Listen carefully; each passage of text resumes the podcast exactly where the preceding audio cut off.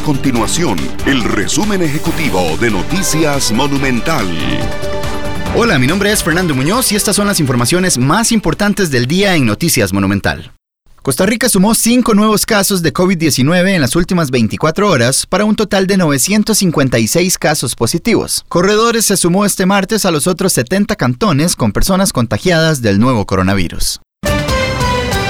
Además, el pago del salario escolar en el sector público costarricense se mantiene después de que la Sala Constitucional rechazara un reclamo presentado con el fin de detener ese pago. Tras una consulta de Noticias Monumental, el tribunal confirmó que los magistrados rechazaron por el fondo el reclamo presentado por el exdiputado del Movimiento Libertario, Otto Guevara, quien alegó que no existe una ley que respalde este pago a los funcionarios estatales.